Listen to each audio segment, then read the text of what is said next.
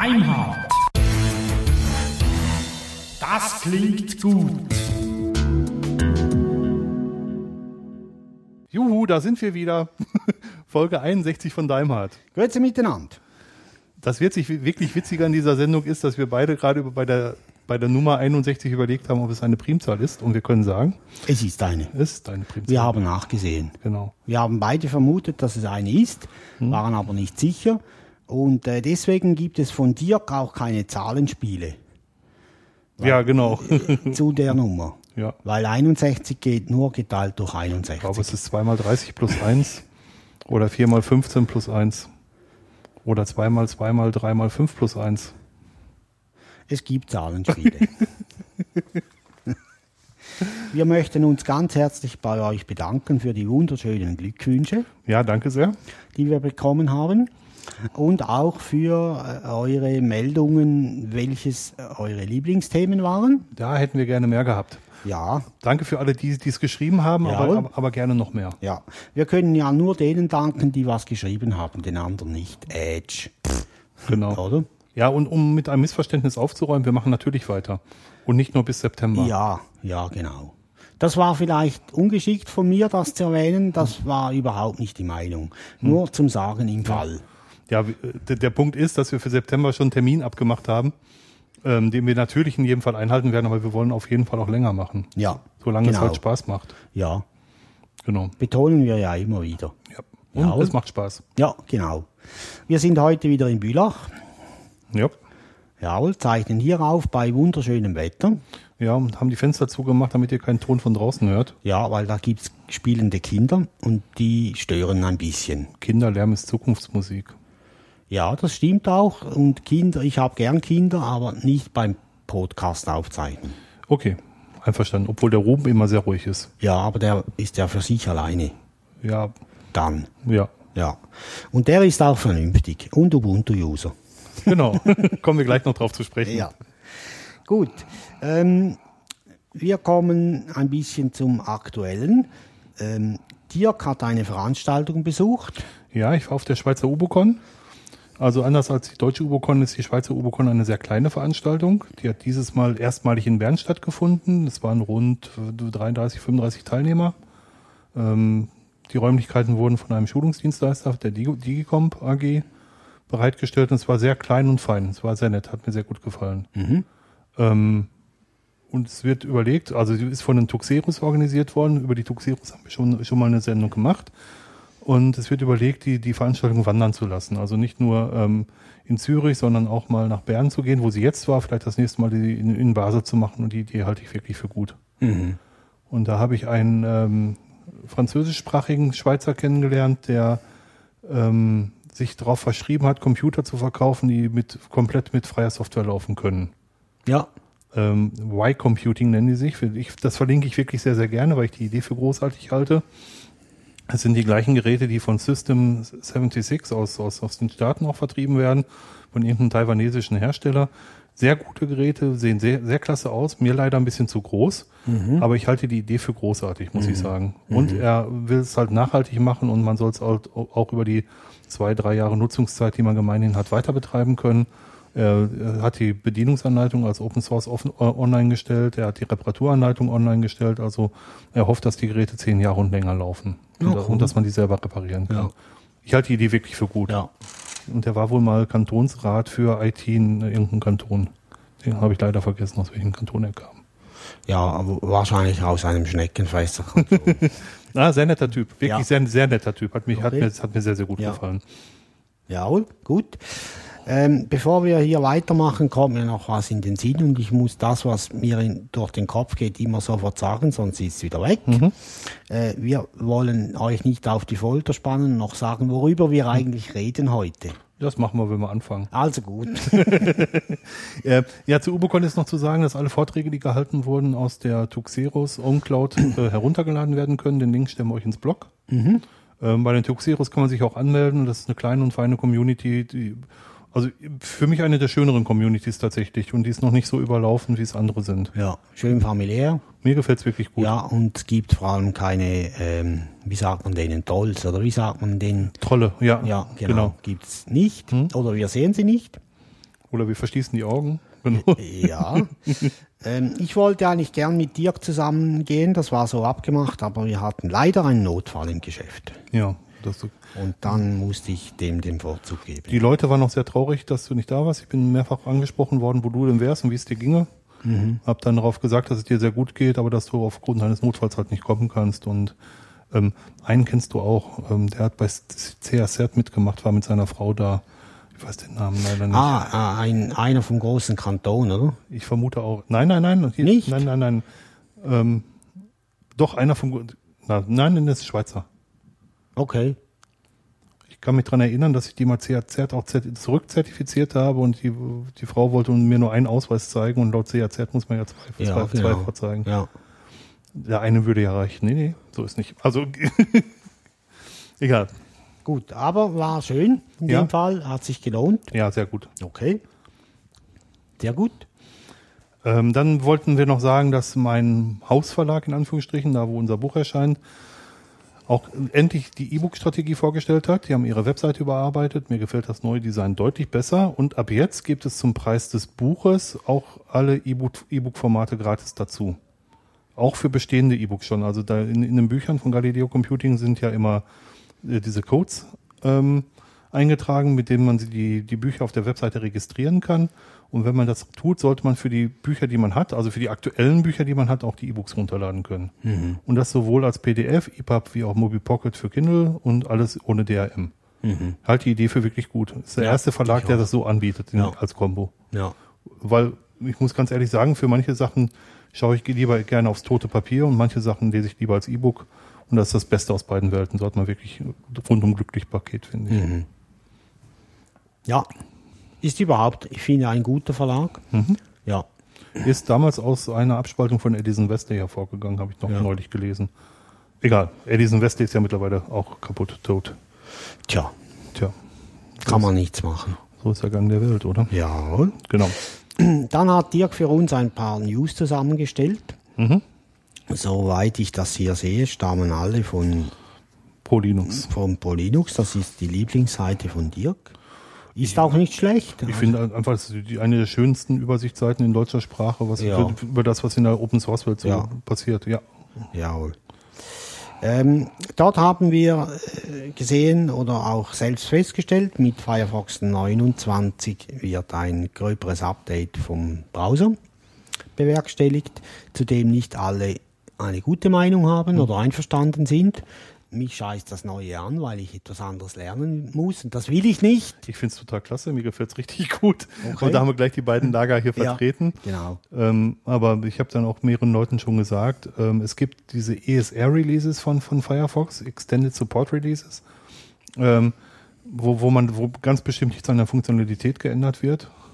Und allerdings muss ich sagen, da kommen wir gleich noch zu, dass äh, Firefox im, oder Mozilla im Moment nicht so ganz glücklich mit den Entscheidungen ist, die es trifft. Zum Beispiel wollen sie ja keine externen Sync-Server mehr unterstützen, sondern nur noch das eigene Sync- Synken unterstützen. Das finde ich ein bisschen doof.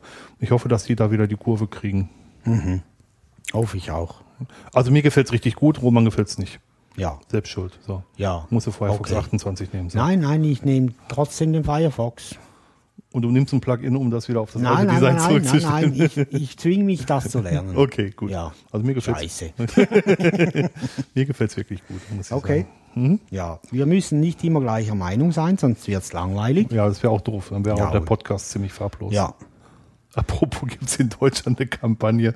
Also meine Heimatstadt ist ja sehr SPD-lastig und da ist ja, glaube ich, noch nie eine andere Partei ist die SPD, also die Roten, an die Macht gekommen und die CDU hat eine Gegenkampagne gestartet ähm, mit ohne Rot geht's auch und hat Schwarz-Weiß-Fotos äh, ihrer Abgeordneten dann auf die Plakatwände gemalt. Man könnte auch sagen, ohne Rot wird's farblos. Das ist ziemlich ein Eigentor gewesen, finde ich. Aber es schweife gerade ab. das darf man. Ja, gut. Äh, Es war ja Kommunalwahl und Europawahl. Ja, genau. Ja, dann habe ich gefunden, dass Debian sich einen Verhaltenskodex gibt und darüber, dass es, ähm, es geht halt darum, dass es oft in, auf Mailinglisten und auch anderswo zu ähm, Streitigkeiten gekommen ist und dass die Streits, die dort ausgebrochen sind, sehr schnell persönlich geworden sind. Und ähm, nachdem Ubuntu das vorgemacht hat, das muss ich mal so sagen, macht ähm, Debian jetzt nach. Die haben halt einen Verhaltenskodex, der solche Sachen ähm, unterbinden soll oder zumindest in geregelte Bahnen laufen lassen soll, Mhm. was ich sehr gut finde. Ich finde auch gut, dass das so öffentlich gemacht wird. Ja, genau. Das gefällt mir an Debian Ja. generell sehr gut. Dann hat Dirk herausgefunden, dass Tails auf 1.0 gekommen ist. Ja. Yippie!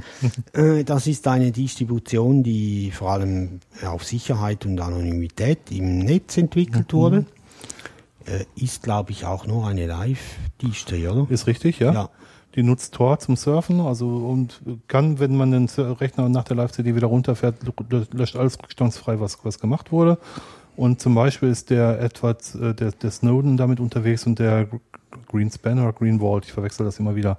Also der Journalist, dem er alle Daten zur Verfügung gestellt hat, auch, die sind damit unterwegs, um halt sich, äh, um halt alles, alle ihre Spuren im Netz wieder zu verwischen lohnt sich bestimmt, zumindest wenn man mal was äh, Interessantes nachschauen will, wo man Angst hat, dass man verfolgt wird, das zum Surfen in der virtuellen Maschine zu nutzen. Basiert auf Debian. Mhm. Gefällt mir sehr gut. Dann hat GitHub seinen neuen Editor Atom in der ersten 1.0 Version vorgestellt. Ähm, ich habe es versucht zu kompilieren unter, unter Debian, setzt auf Node.js auf, und, ähm, aber sie setzen eine, eine libc-Version ein, die nicht unter Debian installiert war. Ich habe scheue ein bisschen davor zurück, eine neuere libc-Version zu benutzen, weil ich Angst habe, dann andere Sachen kaputt zu machen. Dann muss Atom halt warten, bis ich was Neueres habe. Ansonsten bleibe ich weiter bei Sublime Text. Aber die Idee hinter dem Editor ist ziemlich klasse.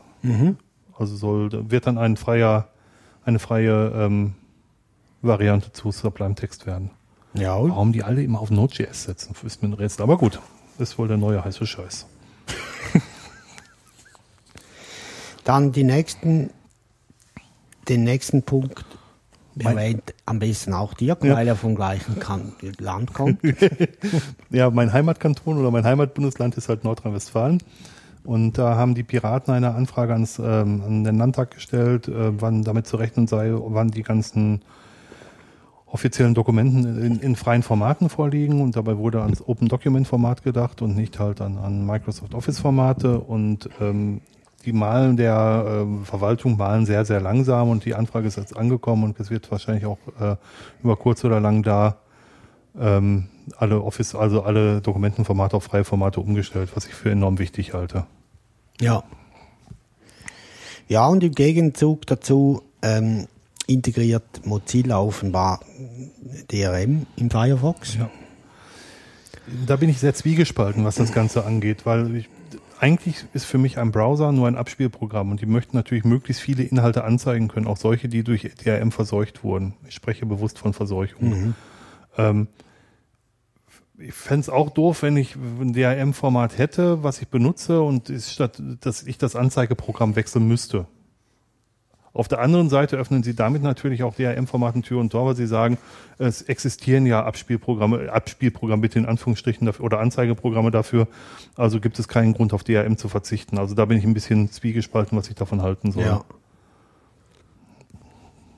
Gibt immer nur Plus und Minus, oder? ja, genau. DRM hat halt ein bisschen einen faulen Nachgeschmack. Hm, Digitale Rechteminderung. Ja. Um es mal auf Deutsch zu übersetzen. Ja. Linux Mint möchte demnächst auf äh, Ubuntu LTS aufbauen, was ich für eine kluge Entscheidung halte. Weil sie da, da- damit äh, wird zwar der Entwicklungszyklus Zyklus ein bisschen länger, aber sie äh, profitieren natürlich davon, dass sie von, auf einer sehr stabileren Basis aufsetzen, als es die Kurzzeitversionen sind, die ja nur noch neun Monate unterstützt werden. Ist richtig, oder? Ja, ja, genau. Mhm. Ja. Ich verliere das gerade so ein bisschen aus den Augen, merke ich. Ja, mir auch. Ja. Genau.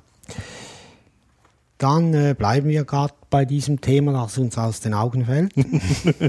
John O'Bacon wird äh, Ubu- äh, Canonical verlassen oder hat schon. Ja.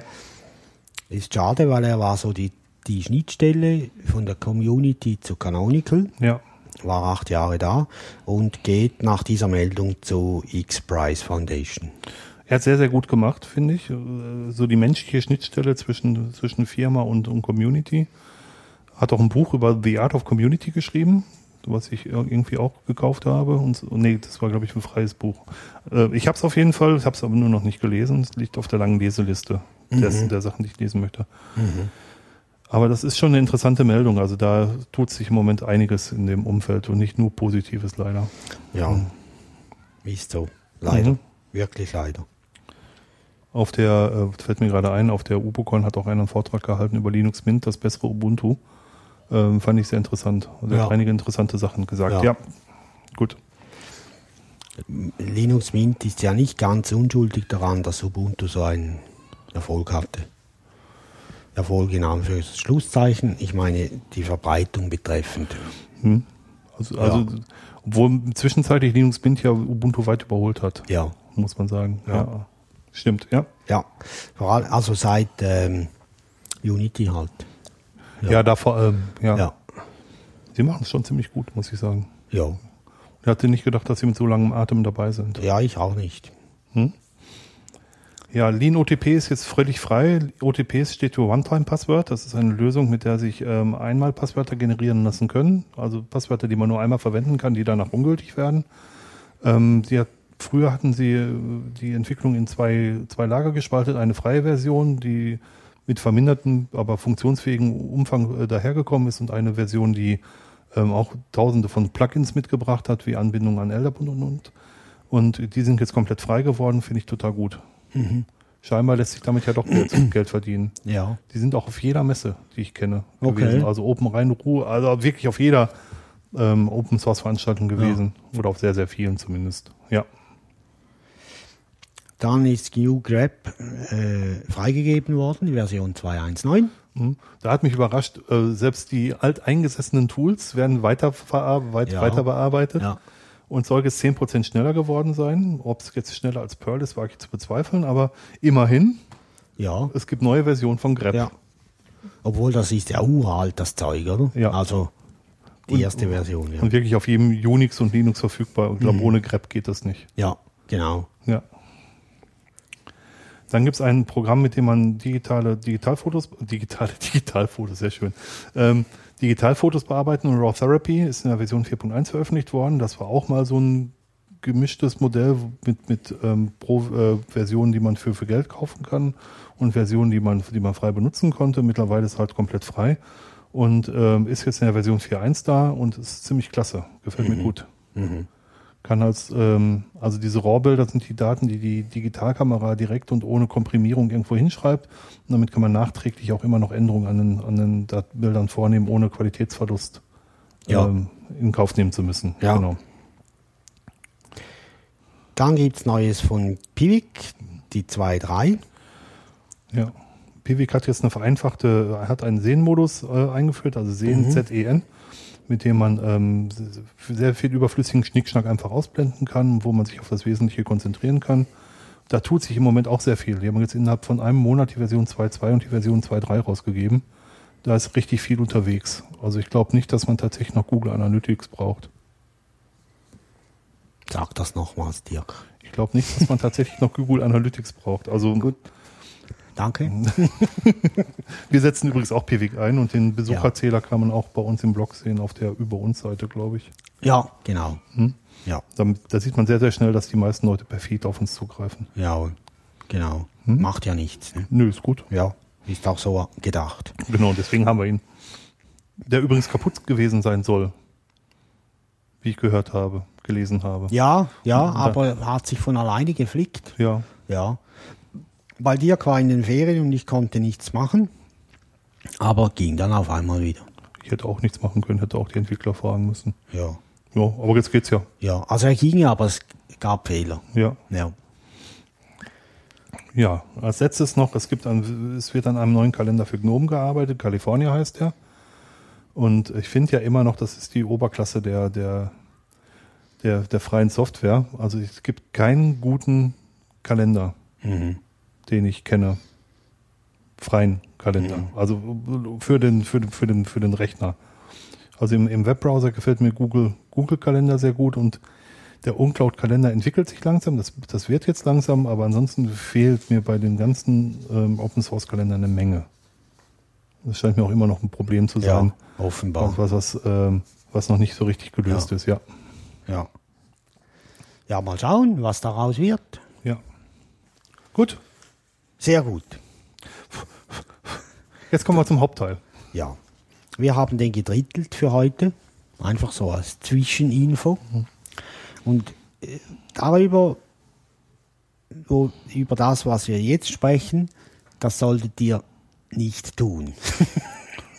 Liebe Kinder, bitte macht das nicht zu Hause.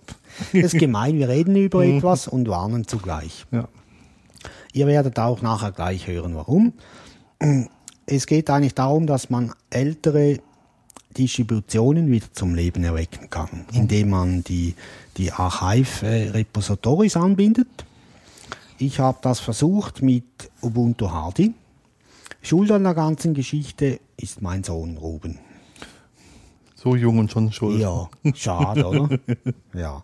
Und zwar ist das seine erste Ubuntu-Version, die er selbst benutzt hat. Der ist jetzt mittlerweile elf. Und jetzt könnt ihr selbst ausrechnen, wie er alt war damals im Jahr 2008. Und hat die wirklich benutzt. Also er hat nicht nur, er hat auch gespielt, selbstverständlich, aber er hat wirklich äh, damit gearbeitet. Das war auch eine der Versionen mit dem schönsten Logo, Richtig. finde ich. Habe ich Ja. auch noch ein T-Shirt von, was ich immer noch klasse finde. Ja, genau. Mir hat's auch sehr gut gefallen. Und ähm, was mir auch gut gefallen hat an der Zeit war und die Community rund um Ubuntu und auch Canonical war noch nicht ganz so schlimm wie heute. Deutlich nicht. Also da Ja. sind einige Entscheidungen noch nicht gefallen. Ja. Es war damals einfach noch die, die fehlende Unterstützung für die Community ein bisschen, aber das tat nicht so weh. Ich höre deinen Lüfter von deinem Ja. Notebook. Ja, den hört ihr aber nicht. Ne, gut. Ja. ähm, und ich habe dann das versucht und das hat geklappt. Mhm, okay. Wenn man das macht, einfach bitte benutzt das nicht produktiv, weil ihr habt dann ein System aus dem Jahr 2011, weil das war dann die letzte Version, die mit Sicherheitsupdates versorgt wurde. Für den Desktop. Ja, für den Desktop-Server war noch zwei Jahre länger. Damals waren ja die Desktops nur drei Jahre bei LTS. Heute ist das anders. Ähm, aber ihr könnt das selbstständig gern versuchen. Ich habe das gemacht, aber mit einer VM auf meiner lieben VirtualBox, die mittlerweile oder schon seit längerem äh, Sun und damit Oracle gehört.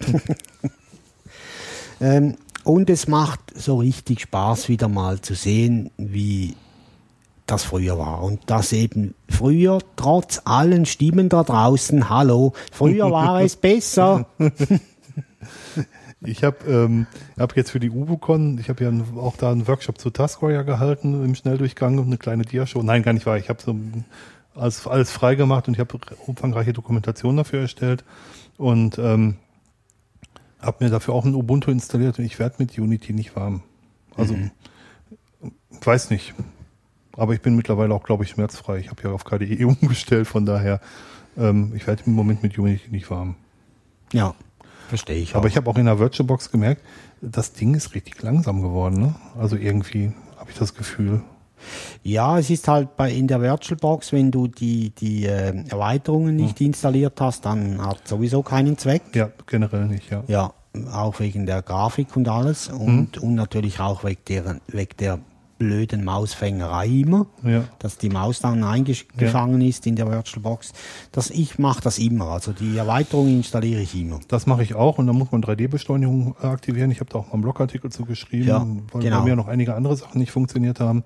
Ähm, allerdings finde ich es trotzdem nicht so schnell. Also andere Desktop-Versionen sind in VirtualBox deutlich schneller. Ja, das stimmt. Also ja, mein persönlicher Eindruck. Ich habe ist auch meiner. Ich habe es ja. nicht, ich hab's nicht gemessen. Aber auch bei, bei Roman hört man ja, dass es schon ziemlich pfeift mit dem Notebook. Ja, erst seit die SSD drin ist. Vorher, ja, ja. Scheiße. Vorher nicht. Ich dachte, das läge am Betriebssystem. Na gut, geschenkt. Ähm, okay, nein, liegt nicht am Betriebssystem. Okay. Dirk äh, nimmt mich hoch, weil ich habe im Moment die 1204 drauf. Äh, da kommt aber dann wieder Easy drauf. Ja. Weil morgen habe ich frei. Heute ist der 28. Mai. Du wechselst die Distribution wie die Unterwäsche, oder? Ja. Ja. Einmal alle drei Wochen. Ja. Aber ich habe mein, meine Stammdistribution. Ja, ich auch. Bin mit Weezy sehr zufrieden. Ja, ich auch. läuft auch alles. Ja. Mit den Tipps, die uns Axel mal in einer Folge gegeben hat, muss ich sagen, ähm, macht es auch richtig Spaß. Ja. Uns alles dabei. Es gibt ein paar Sachen, die ich jenseits vom Paketmanagement installiert habe, aber ähm, das geht gut so. Ja, Vertrauen Sie mir, ich weiß, was ich tue. genau. Also zurück zu Ubuntu Hardy 8.04. Wir verlinken die, die nötigen Dinge, die ihr dazu braucht. Also mal die, den Link zu den Old Releases von Canonical. Dann habe ich eine kurze Anleitung gefunden, wie man nachher die Quellen einbinden muss in der Sources List. Das ist ein Blogbeitrag auf superuser.com. Ja. Den verlinken wir auch gerne. Und dann noch zwei Links, die halt äh, Hardy Hero beschreiben, einmal Englisch und einmal von ubuntuusers.de.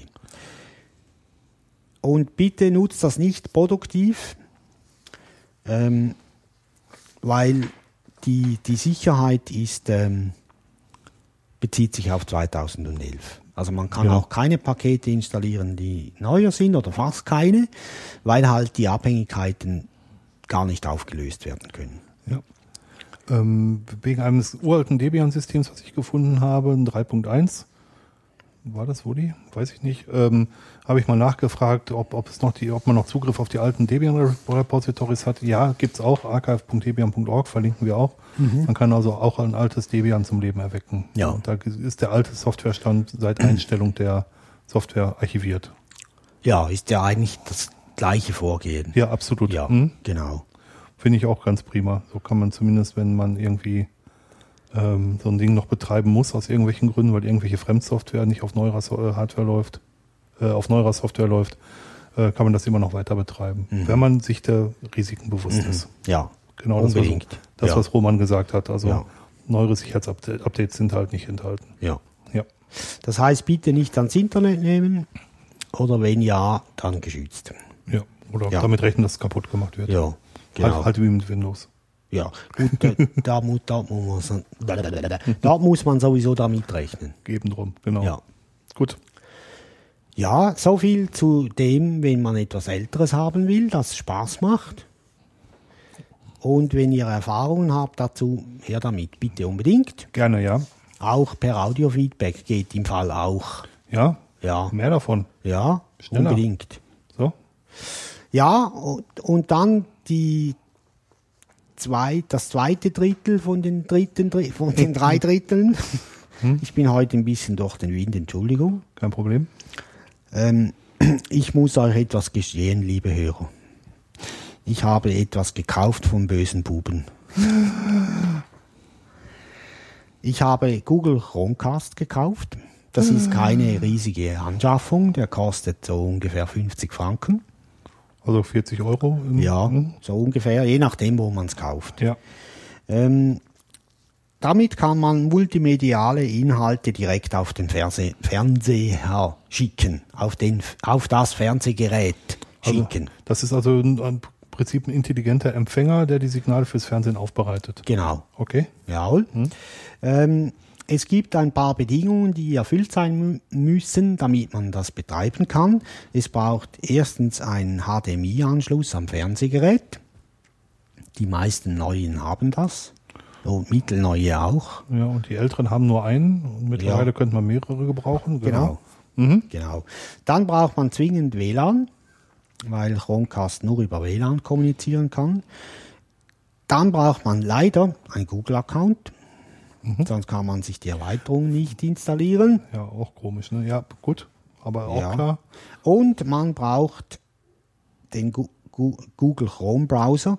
Der Chromium Browser, das Paket namens Chromium Browser, geht nicht komplett, also funktionieren dann nicht alle Formate. Okay. Das ist scheiße. Ja. Das, ich will ja alle Formate schicken Wo, können. wo bekommst du denn den Chrome-Browser her? Runterladen.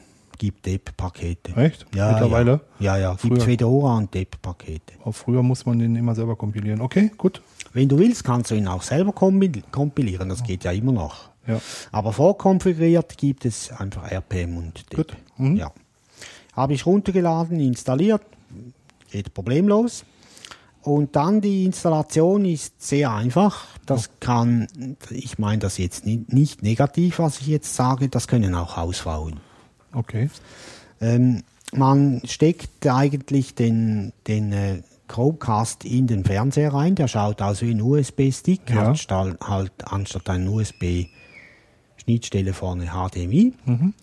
Ähm, und man kann, er braucht Strom, den kann man ihn über USB, kann man ihn Strom geben. Ein paar Fernsehgeräte haben ja auch USB-Anschlüsse. Oder wenn nicht, ist auch ein Netzteil dabei. Okay. Wird alles mitgeliefert, also man muss da nichts mehr kaufen. Dann äh, hängt man den, steckt man den ein beim Fernsehen, äh, wählt die Quelle HDMI und dann äh, als erstes ähm, macht der, der Chromecast eine SSID, also eine WLAN äh, SSID. Ja. Äh, die gleichlautend ist wie die letzten sieben Zeilen der Seriennummer. Okay. Da findet man sofort, dann kann man dort drauf konfigurieren und dann ihn konfigurieren und ins heimische WLAN aufnehmen. Ah, schön. Mhm. Ja, weil er muss ja im gleichen Netz sein wie die anderen Geräte, sonst geht's ja nicht ohne Router Ja, dazwischen. ja, korrekt. Äh, und das war's dann schon. Das ist eigentlich schon alles, was man am, am Chromecast selbst tun muss. Dann braucht's wie gesagt, den Google Chrome Browser. Und dort gibt es dann zwei Plugins, die man braucht. Okay. Mit dem einen kann man Verbindungen aufnehmen auf den Chromecast und ihn konfigurieren, noch äh, Bandbreite und den ganzen Grümpel einschalten. Und mit dem anderen, äh, mit der anderen Erweiterung kann man äh, die, die Inhalte auswählen, die man an den Chromecast schicken will. Äh, da gibt es zwei Möglichkeiten. Ich kann dann entweder äh, aus der Cloud, YouTube oder weiß ich was, Sachen an den Fernseher schicken oder auch äh, von lokalen Festplatten. Also Filme gehen da tiptop, alle Formate, die ich habe, die sind wunderbar gegangen. Der Ton wird auch natürlich am Fernsehgerät ausgegeben und das geht ohne zu ruckeln. Also ich finde das cool. Okay, finde ich auch gut. Braucht ein bisschen Kraft am Rechner. Also man merkt schon, man kann schon noch damit arbeiten, wenn man will, aber man merkt, er hat zu tun. Okay. Macht aber nichts. Ja. Ähm, dann gibt es noch die Möglichkeit, dass man sich das Browserfenster auf dem Fernsehen schickt. Und dann sieht man einfach nicht den ganzen Desktop, sondern nur das, was im Browser drinnen ist. Okay. Für was das sein soll, weiß ich nicht. Ist mir egal, brauche ich nicht. Vielleicht will man Dia-Show zeigen. Ja, ja. Oder Webseiten zeigen ja. von, von mehreren, ja. Jawohl.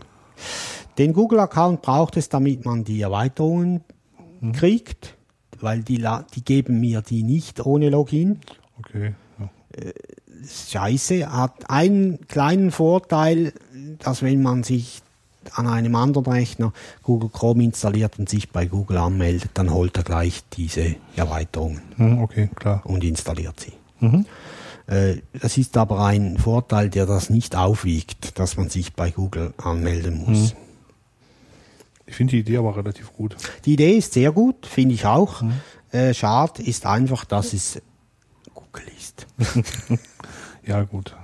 Ich habe es probiert. Äh, unter Linux läuft das störungsfrei.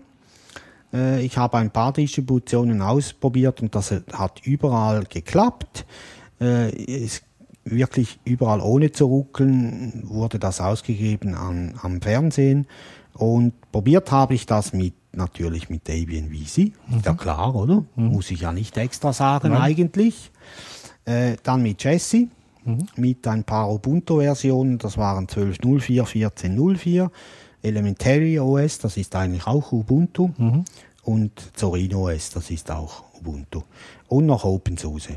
Und. Windows, sogar Windows. Und Windows habe ich auch ausprobiert, aber Windows ist eben zum Glück keine Linux-Distribution, darum erwähne ich sie nicht Okay, unter ja. dieser Liste. Aber stimmt, ich habe es unter Windows auch probiert, braucht natürlich auch dort den Google Chrome Browser. Ja. Aber funktioniert auch, genau gleich. Äh, ich finde es eine gute Idee, ist auch gut gemacht und das Teil kostet ja kein Geld. Ja, kaum, ja. Von dem her finde ich es gut. Ich habe immer nach einer Möglichkeit gesucht, auch ähm, Videos auf dem, äh, auf dem Fernseher anzeigen zu können. Weil, mir das, weil ich kaum, also weil ich gucke kaum YouTube-Filme, weil mir das auf, dem- auf dem Computermonitor halt blöd, blöd ist. Eigentlich würde ich die gerne auf dem großen Fernseher sehen. Jetzt habe ich aber bei dem großen Fernseher, und da kommen wir genau zu dem Punkt, den ich gerade angesprochen habe, wir haben einen mittlerweile acht Jahre alten Fernseher, glaube ich. Der hat nur in Anführungsstrichen einen HDMI-Eingang und den, der ist seit kurzem belegt mit ähm, IPTV. Wir haben den Provider gewechselt und haben jetzt auch so eine IPTV-Box und ähm, können damit auch eine Woche zurückgehen, was das beste Feature an der Box überhaupt ist. Dass wir die Sendung der letzten sieben Tage uns anschauen können. Und ähm, wenn man von Datenkrake Google redet, muss man auch da sagen, also äh, der Provider hier ist Sunrise. Sunrise weiß jetzt, was wir im Fernsehen gucken. Muss man ganz klar sagen. Also ähm, braucht man gar nicht viel weiter gehen. Also ähm, auch da übertragen wir natürlich Daten zulasten des Komforts. Ja, Ähm, genau. Ja. Wir, nicht zulasten des Komforts. Umgekehrt. ja, äh, genau. Ähm, genau. Jetzt hast du mich rausgebracht. Ja, hier. ich mich auch, verdammt. Wir wollen euch noch ein paar hilfreiche Links äh, liefern zu diesem Thema. Also mal Google Chromecast, was das überhaupt ist, ist auf der äh, eigenen, Website dazu gut erklärt. Ist auch ein bisschen Eigenwerbung natürlich, ihr kennt alle Google. Dann äh, die, die äh, Erweiterungen werden wir verlinken. Ähm, die laufen natürlich dann zum Beispiel dem Firefox nicht. Dann kommt ein Fenster und sagt, bitte installier dir Google Chrome. Ja, die wollen ihre eigenen Ja. Browser natürlich auch pushen. Ja. Mit dem Chromium-Browser, dem Paket, kann man die installieren, die beiden Erweiterungen, Mhm. aber es gehen dann nicht alle Formate. Ah, okay. Wahrscheinlich, weil da irgendwelche Codecs drin sind, die Genau. in der freien Version nicht drin sind. Äh, ja. Richtig. Ja, genau. genau. Mhm. Das ist es. Und dann verlinken wir noch sehr gerne einen Artikel von Christoph Langer zum Thema äh, Chromecast. Da finde ich auch klasse, dass der wieder mehr blockt. Ja, ich auch. Gefällt mir gut. Ja. Ja. Der hat ja mal eine Zeit lang fast nichts mehr gemacht, leider. Ja, weil denn sein neuer Job so ziemlich in Anspruch Ja. genommen hatte und wo er wohl auch sehr viel gependelt ist. Und äh, mittlerweile hat sich da auch wieder was geändert. Äh, bevor ich da Mist erzähle, aber ich meine, da hätte sich beruflich was getan. Äh, bevor ich jetzt Mist erzähle, sage ich lieber nichts. Okay. Ja. Ja. Gut, wenn ihr Erfahrungen habt zu Chromecast, her damit, bitte. Ja. Ähm, weil vielleicht gibt es ja auch noch ein paar Leute mehr, die das interessiert. Wie gesagt, ich finde die Idee ziemlich klasse, auch gerade wenn man mal einen Film zusammen ähm, auf der großen Leinwand in Anführungsstrichen sehen will. Weil man könnte sowas ja auch in neuere Beamer stecken. Die haben ja auch mittlerweile HDMI-Anschluss. Ja. Und dann hätte man ja gleich den Vorteil, dass man den Beamer benutzen könnte, weil, vor allem kabellos. Das ist das, was, was, mich, äh, Genau. was mich fasziniert, Ja, um, um das machen zu können. Ja. genau. Ja. Also mir gefällt's, obwohl es Google ist. Ja, warum auch nicht? Die machen ja gute Produkte. Ja. Leider eben schon. Ja, man zahlt, bezahlt halt mit seinen Daten. ne? Ja. Das ist das große Problem. Aber gut, wenn man den Chrome dann nur benutzt, um, um das zu benutzen und den nicht als normalen Browser benutzt, ich glaube, dann hält sich das auch ein Ja. bisschen in Grenzen. Halte ich auch so. Hm? Ja. Ich hätte den Browser sonst nicht. Ja, verstehe ich. Ja. Mhm. Ja, so viel zu Google Chromecast. Und jetzt als Sahnehäubchen haben wir noch eine kleine Buchbesprechung. Ja. Das Buch ist schon etwas älter, ähm, ein paar Jahre, glaube ich, und es heißt Technisches Schreiben, ist verfasst von Peter Rechenberg, äh, eine Koryphäre in der deutschen Sprache. Und mir gefällt das Buch sehr gut. Ja, es liegt schlank in der Hand. Ich meine, denk nicht das physische Buch, Dirk. Doch, es liegt wirklich gut in der Hand. Macht einen schlanken Fuß. Ja, das stimmt. Copyright 2006. Ja. Genau, also schon ein bisschen älter, aber die Themen rund ums Schreiben, die sind ja mehrheitlich ziemlich zeitlos. Außer man liest ein Buch aus 1750, dann ist es natürlich auch wieder fehl am Platz. Ähm, aber dieses Buch, auch aus dem Jahr 2006, ich habe die dritte Auflage bei mir, das ist auch die neueste, die es gibt. Ähm, Und der Titel lautet Technisches Schreiben nicht nur für äh, Informatiker. Und den kann ich beipflichten. Er, man merkt zwar, dass er Informatiker ist, äh, dieser Autor, aber er schreibt immer in einem allgemeinen Bereich. Ähm, also wenn, wenn man ähm, schreiben lernen will, also gut schreiben lernen will, ist man mit diesem Buch meiner Meinung nach sehr gut bedient, weil es halt auch nicht nur für Informatiker abgezielt geschrieben ist. Ich finde die Idee ziemlich klasse tatsächlich. Ja. Weil ich glaube, genauso wie, wie, wie er es auch schreibt, dass äh, gerade in der Informatik sehr, sehr viele stilistische Mängel bei, bei Dokumentationen Ja, sind. Ich nehme mich selber davon nicht aus. Ich habe Ja. Die harte Schule eines Lektorats durchlaufen mit dem Buch, was wir geschrieben haben. Und ähm, ähm, es kann nur hilfreich sein, wenn man sich ein bisschen auch da darum kümmert. Ich werde es mir wahrscheinlich auch kaufen, alleine um technische Blogartikel weiterschreiben zu können. Und es kann nur hilfreich sein. Ich finde die Idee ziemlich klasse, Mhm. Ja. muss ich Ja. sagen. Jawohl, also da ist äh, die Beschreibung vom Buch ist, technisches Schreiben ist nicht schwer, trotzdem en- enthalten viele Texte sprachliche und stilistische Mängel, die zuweilen sogar die Verständlichkeit beeinträchtigen. Ja, auf jeden Fall. Kann ich nur unterschreiben, passiert auch mir so. Der Autor erläutert die elementaren Regeln für guten Stil in technischen Texten. Also technisch ist es auf jeden Fall, das kann man nicht wegnehmen, aber macht ja nichts. Wer sie befolgt, kann die Qualität seiner Texte verbessern. Da kann ich nur beipflichten, weil er es auch erklärt dann und nicht nur sagt, äh, schreibt das so und so, sondern auch erklärt, warum. Und auch erklärt, was passiert, wenn man es nicht so macht. Ja. Es gibt zu jedem Kapitel Aufgaben für den Leser, natürlich mit den Lösungen dazu. Äh, Das Buch richtet sich tatsächlich nicht nur an Informatiker. Im Zentrum steht das Schreiben über technische Vorgänge und ich kann das Buch wirklich jedem empfehlen, der etwas lesen möchte über das Schreiben. Ich, ähm, ich halte es für gut. Ich merke nämlich auch, wenn ich, äh, wenn ich Kommentare in Blogs zum Beispiel schreibe, und da kommt mir gerade das Blog der Pottunion so ein bisschen in den Sinn, dass wir sehr oft, äh, dass sehr oft nicht durchkommt, was ich eigentlich sagen will. Das ist, ähm, ich scheinbar auch ein Talent dazu habe, nicht widerspruchsfrei zu schreiben. Also so, dass Sachen äh, auf die eine oder andere Art ausgelegt werden können und dass eine Bedeutung äh, rein interpretiert wird, die ich gar nicht, gar nicht habe oder die ich gar nicht haben wollte. Aber es liegt dann an mir, dass ich nicht klar genug war in dem, was ich geschrieben habe. Und ähm, ich finde find sowas sehr hilfreich. Genau darüber schreibt er auch sehr häufig, also Peter Rechtenberg. Äh, Ein, ein, ein Professor Doktor, wie ich gerade gelesen Ja, habe. genau, ja. Aus Linz ja, in Berlin geboren. jawohl. Klappentext gelesen. Super, Dirk. Gut, super. oder? Als ob ich selber ge- Voll der Streber. Und äh, das, was Dirk vorher geschildert hat, genau darüber schreibt er sehr oft, sagt auch zwei ganz einfache Hilfsmittel, um das zu beheben. Erstens, ähm, wenn es möglich ist, leider nicht immer möglich, aber einen Text schreiben, liegen lassen, ein paar Stunden oder Tage noch was lesen. Dann hat man genug Abstand und man sieht dann die, die Fehler. Und das Wichtigere, wie ich finde, ist den Text laut lesen. Ja. Unbedingt. Ja. ja. Dann kommen diese Nuancen oder auch falsche Aussagen, die Dirk vorhin genannt hat, zum Ausdruck. Ja, vor allem auch Bandwurmsätze, ne, die sich Ja. relativ leicht schreiben lassen, aber die sich hinterher beim Lesen nicht mehr auf, Ja, aufschlüsseln genau. lassen. Genau. Und da muss ich sagen, das hilft. Vor allem eben laut lesen, Mhm. das, was man geschrieben hat, hilft mir immer sehr viel.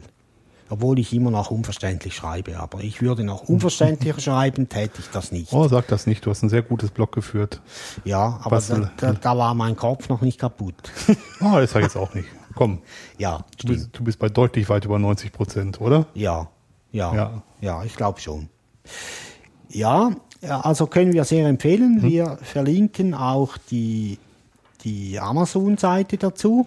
Das ist die einzige, wo man nicht Abmahnungen erwarten muss. Ja, Ja, weil die sind ja auch die Bilder, darf man benutzen. genau. Und äh, Wikipedia verlinken wir noch Peter Rechenberger, damit man sieht, was der Kerl alles auf dem Buckel hat.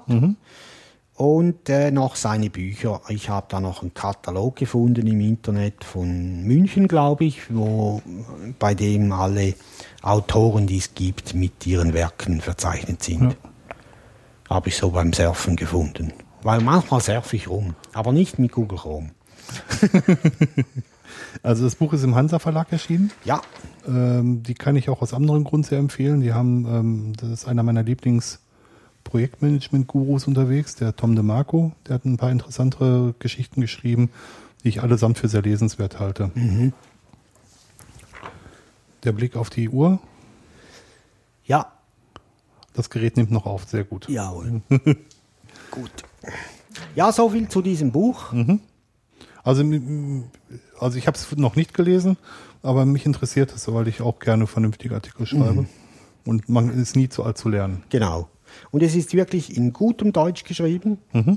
Äh, man liest es ohne Kraftaufwendung. Das habe ich immer gerne, solche Texte. Ich auch.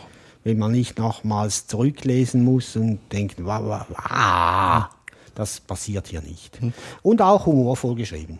Und ich habe gerade auf der Webseite gelesen, wenn man das Buch kauft, kriegt man das äh, PDF auch frei Ja, dazu. genau, hat mir Dirk vorhin gesagt. Ja. Ja. Ich werde mir wahrscheinlich das PDF kaufen. Das ist ein bisschen günstiger als das gedruckte Buch, ja, weil ich nicht so viel Totenbaum gerne mit mir rumtrage. Ich habe einen guten ja, klar. E-Buchreader. Genau, wenn du den schon hast, dann fühl den auch, oder? Ja, Jawohl. gut. Dann haben wir als Ausblick noch zwei Erwähnungen für euch. Genau. Wir wurden eingeladen an den oder die Podstock. Ja, Die Podstock. Den, das, dem. dem.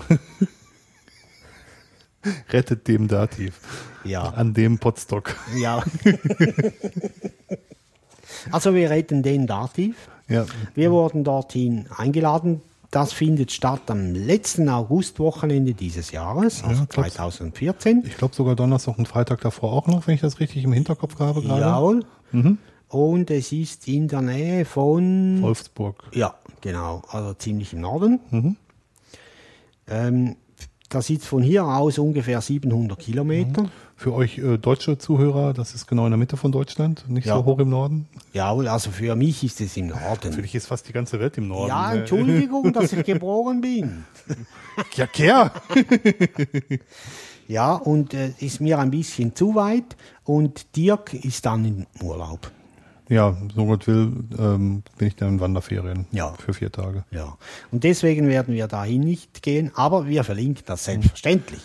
Und das wäre wir- wirklich eine Sache gewesen, zu der ich gerne gegangen wäre, tatsächlich. Vielleicht, Ja. nächstes, vielleicht nächstes Jahr. Ja, Schauen wir mal. wenn es die wieder gibt. Ja, kann man ja schon Tickets sich vormerken lassen für 2015. Ja. Ich habe auf der Webseite mal ein bisschen durch die Gegend geklickt. Okay. Mal hierhin, mal dorthin. Ja. Ja. Ja, eine Woche vorher findet die Frostcon statt.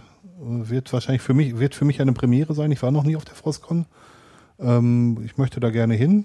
Überlege im Moment noch, wie ich da hinkomme, weil es ein bisschen abseits der, ähm, der großen Flughäfen ist und auch der, ich glaube, der Bahnhof Siegburg ist in der Nähe.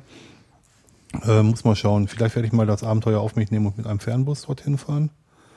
Ähm, ja, und eine Unterkunft suche ich auch noch. Schauen wir mal. Also, da möchte ich in jedem Fall hin. 23. 24. August, Frostcon in St. Augustin bei Bonn in Deutschland. Jawohl. Verlinken wir. Genau. War die alte Hauptstadt früher? Bonn, ja. Ja. Für die, die so in unserem Alter sind, die alten Säcke wissen das noch. Ja. Unsere Lehr Lehrlinge wissen das nicht mehr, da erschrecke ich jedes Mal. Ja, gut. Sind ja auch alte Säcke. Ja, wirklich. Verdammt nochmal. Bei den Tuxeros gibt es sogar eine Gruppe alte Säcke. Ja, ich weiß, da bin ich Mitglied. ich auch natürlich. ähm, ja, aber das, da muss man sehen, da kommen auch die ganzen Minderwertigkeitskomplexe von Köln her. Das Dorf, das Dorf im Norden, Düsseldorf, ist Landeshauptstadt geworden. Das Dorf im Süden, Bonn, ist Bundeshauptstadt geworden. Und die, das Chemielabor im, äh, im na, lass mich mal eben überlegen, im Osten, Bayer Leverkusen hatte den Erstliga-Fußball und Köln halt nicht. Dadurch haben sie, ein paar, haben sie ein paar Gemeinden eingemeindet, damit sie über eine Million Bür- Bürger kommen, damit Köln dann auch was vorzuweisen hatte. Okay. Mediendeponie am Rhein. Ich habe mal irgendwo gelesen, dass damals ähm, die Deutschland absichtlich ein, ein Ort in der Pampa draußen Ja, gewählt hat, ja. um zu unterstreichen, das ist nur provisorisch. Ja, weil die richtige. Wahl, die richtige Wahl wäre damals Frankfurt gewesen. Ja, In Frankfurt ist die deutsche Verfassung entstanden und ähm, in der Paulskirche und ähm, Frankfurt wäre die, die logische Wahl gewesen für eine für eine Bundeshauptstadt und mit Bonn wollte man unterstreichen, dass es nicht auf Dauer ist. ja, genau. Genau. Jawohl. Und jetzt ist ja wieder Berlin. Also ist wieder alles im Grünen. Ja, was aber nach der Vereinigung auch die richtige Wahl war. Natürlich, Ja. absolut. Ja, Ja. genau. Trotzdem, die Frostcon ist am 23. 24. August. Genau. Ja, in Saint-Eustache. ja, genau. Wunderbar. Jawohl, Haben wir's? ich glaube schon, wir sind heute frühzeitig fertig. Echt? Ja. Müssen wir jetzt noch irgendwelche Füllrhythmen bringen? Ich glaube nicht, dass wir wollen ja unsere Hörer nicht äh, befüllrhythmen, oder? Sechs Stunden, 43 Minuten. Nein. Nein. Nein. Ja, sind wir heute mal ein bisschen schneller fertig. Ja, weil wir haben, mor- also äh, wir zeichnen das ja jetzt auf heute Ja. und morgen ist äh, Jesus Countdown, da haben wir frei. also Himmelfahrt. Jesus Gott, da kann ich auch noch nicht. Okay, gut. Und die vernünftigen Menschen von uns machen die Brücke und haben am Freitag auch frei, ich aber nicht. Mhm. also ich glaube, der Tag morgen ist auch eher bekannt als Vatertag. Ja, stimmt, aber hier nicht so. V-A-Doppel-T-A. Vater. Ja. Okay. Wir bedanken uns bei euch. Apropos vernünftige Menschen, du bist eigentlich Ja. viel, viel schlauer als alle anderen. Aber warum denn? Weil du am Freitag wahrscheinlich einen ganz ruhigen Tag haben wirst. Äh, bin ich mir nicht so sicher. Ja, gut, Krankenhaus vielleicht nicht. Ja. Das stimmt schon. Ja, okay, nimm's Ja. zurück. Alle anderen, die ins Büro gehen und nicht Ja. im Krankenhaus arbeiten, die haben Ja. an so Brückentagen immer sehr, sehr ruhige Tage. Also es wird bestimmt ruhiger sein, da gebe ich Mhm. dir recht. Vor allem so die, die alltäglichen Dinge werden nicht so reinkommen, Mhm. weil die arbeiten ja alle nicht. Aber wir haben sonst genug Probleme. Ja. Äh, genau. ja, genau. Und deswegen wünschen wir euch jetzt eine schöne Zeit Ja. und bis zum nächsten Mal. Bis dann. Tschüss. Tschüss zusammen.